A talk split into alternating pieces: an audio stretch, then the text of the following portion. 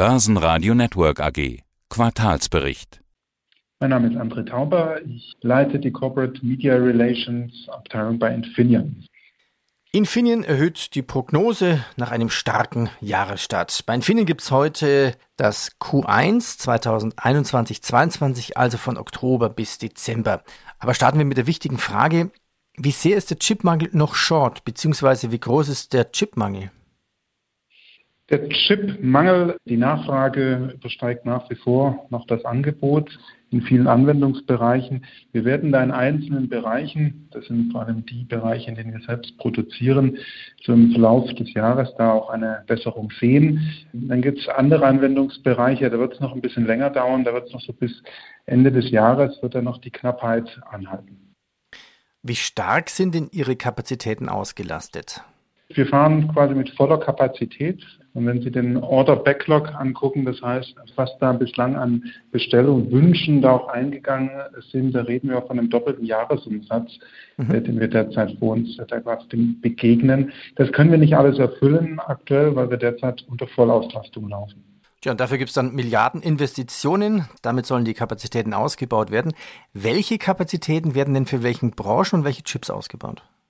Wir investieren sehr stark, wir sind ja Weltmarktführer im Bereich der Leistungshalbleiter. Das sind so die Energiesparchips, die Sie benötigen, um sagen wir mal, elektrische Energie effizient zu erzeugen, sie zu transportieren, sie zu speichern oder zu nutzen.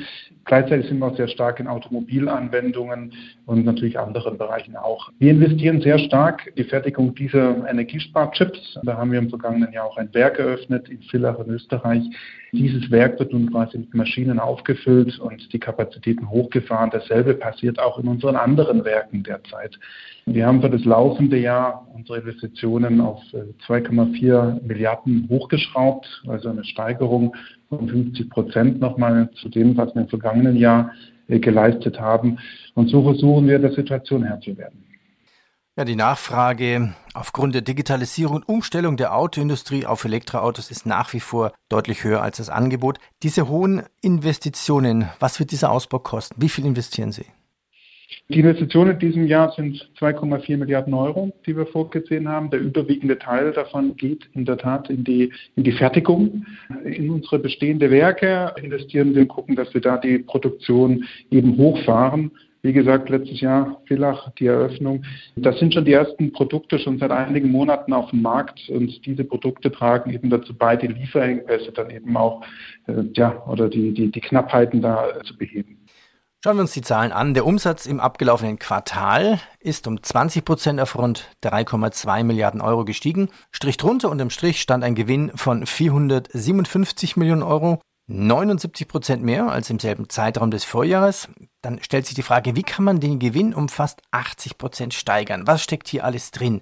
Übernahme, mehr Produktionen, höhere Preise, Wachstumstreiber bleibt ja das Autogeschäft, das etwa 40 Prozent der Konzernerlöse ausmacht. Was sind denn die anderen Halbleiter und Treiber? Also der für uns äh, maßgebliche Kennwert, das ist das sogenannte Segmentergebnis bei uns. Äh, das liegt bei 717 äh, Millionen Euro im, im, abgelaufenen Quartal. Das wurde auch gesteigert, jetzt allerdings nicht in dem, dem Maße, wie Sie es eben benannt hatten. Das erklärt auch so ein bisschen, was uns geholfen hat. Das sind nicht nur operative Gründe, sondern es sind auch Wechselkurseffekte, ein günstiges Dollar-Euro-Wechselkurs ja, Verhältnis hat eben auch dazu beigetragen, dass wir uns gut entwickeln konnten. Es hat auch gut dazu beigetragen, geholfen, dass wir eben dieses letzte Quartal wirklich unter Volllast fahren konnten. Wir hatten keine Produktionsausfälle, wie jetzt zum Beispiel im vergangenen Jahr durch den Wintersturm in Austin, der dann durchaus auch nicht nur uns, sondern auch wirklich Teile der Branche da sehr massiv betroffen hatte, sondern das alles hat jetzt positiv mit eingezahlt. Wichtig ist aber auch darüber hinaus, ja, es gibt auch operative Effekte.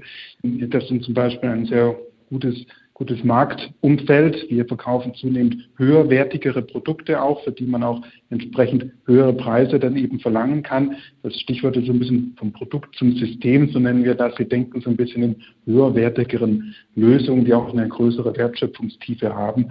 Und wir sehen auch so durchaus auch einen Premium-Trend, natürlich auch im Automotive-Sektor. Das alles verlangt dann natürlich mehr Halbleiterlösungen oder mehr komplexe Halbleiterlösungen und für die kann man dann auch entsprechende bessere Preise verlangen. Vom Produkt zum Sensor, ein schönes Stichwort. Lassen Sie uns mal ein bisschen über Produkte sprechen. Sie haben jetzt einen neuen CO2-Sensor entwickelt. Was kann der? Wir haben immer, immer im Blick, was wir essen und was wir trinken. Das haben wir gut im Blick. Aber die Luft, die wir atmen, das zählt bislang noch irgendwie, steht noch ein bisschen weniger im Fokus oder stand es lange. Das hat die Pandemiesituation natürlich geändert. Wir achten einfach darauf, dass wir auch äh, in Räumen, geschlossenen Räumen, also dass der CO2-Gehalt niedrig bleibt. Es gibt eine Korrelation zwischen Aerosolgehalt in der Luft und CO2-Gehalt.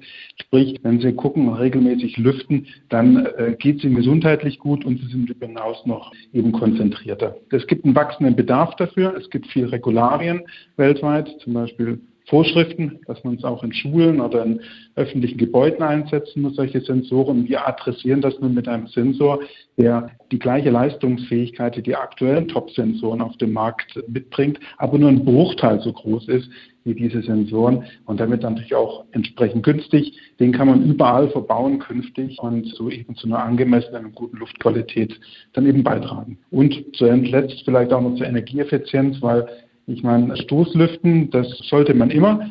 Künftig kann man einfach ein bisschen besser abschätzen, wie lange muss ich eigentlich die Fenster geöffnet lassen, damit ich wieder im grünen Bereich bin. Leidet Definien selbst unter Lieferkettenprobleme, Rohstoffmangel, höhere Kosten für Energie und, und Rohstoffe? Wir sind wie die gesamte Branche, das nicht anders. Natürlich ist es auch bei uns so, dass wir Beispiel höhere Energiepreise müssen die genauso tragen wie natürlich die gesamte Branche. Grundsätzlich ist es so, äh, dass wir natürlich darauf achten, auf eine breite Zulieferbasis. Äh, wir stellen uns da, knüpfen uns nicht nur an einen Hersteller, äh, Zulieferer, sondern gucken, dass wir möglichst viele haben, dass wir auch regional diversifiziert aufgestellt sind. Aber klar, wir sind auch betroffen, wie alle anderen natürlich von diesen Engpässen. Der scheidende CEO Reinhard Ploss erhöht jetzt zum Abschied die Jahresprognose. Wie lauten denn die neuen Ziele von Infineon? Das neue Ziel lautet 13 Milliarden Euro Umsatz plus minus 500 Millionen Euro. Das haben wir nochmal nach oben angepasst. Maßgeblich auch für diese Anpassung waren auch die schon genannten Wechselkurseffekte. Schließt sich eine logische Frage an. Wer wird der neue CEO? Der Aufsichtsrat beruft Jochen Hanebeck zum Nachfolger. Wer ist Jochen Hanebeck? Jochen Hanebeck ist Produktionsvorstand bei Infineon. Er hatte sein ganzes Berufsleben in der Branche ver äh, verbracht, ist also ein ausgewiesener Experte auf diesem Feld und er wird am 1. April äh, übernehmen von Reinhard Bloss. Börsenradio Network AG Quartalsbericht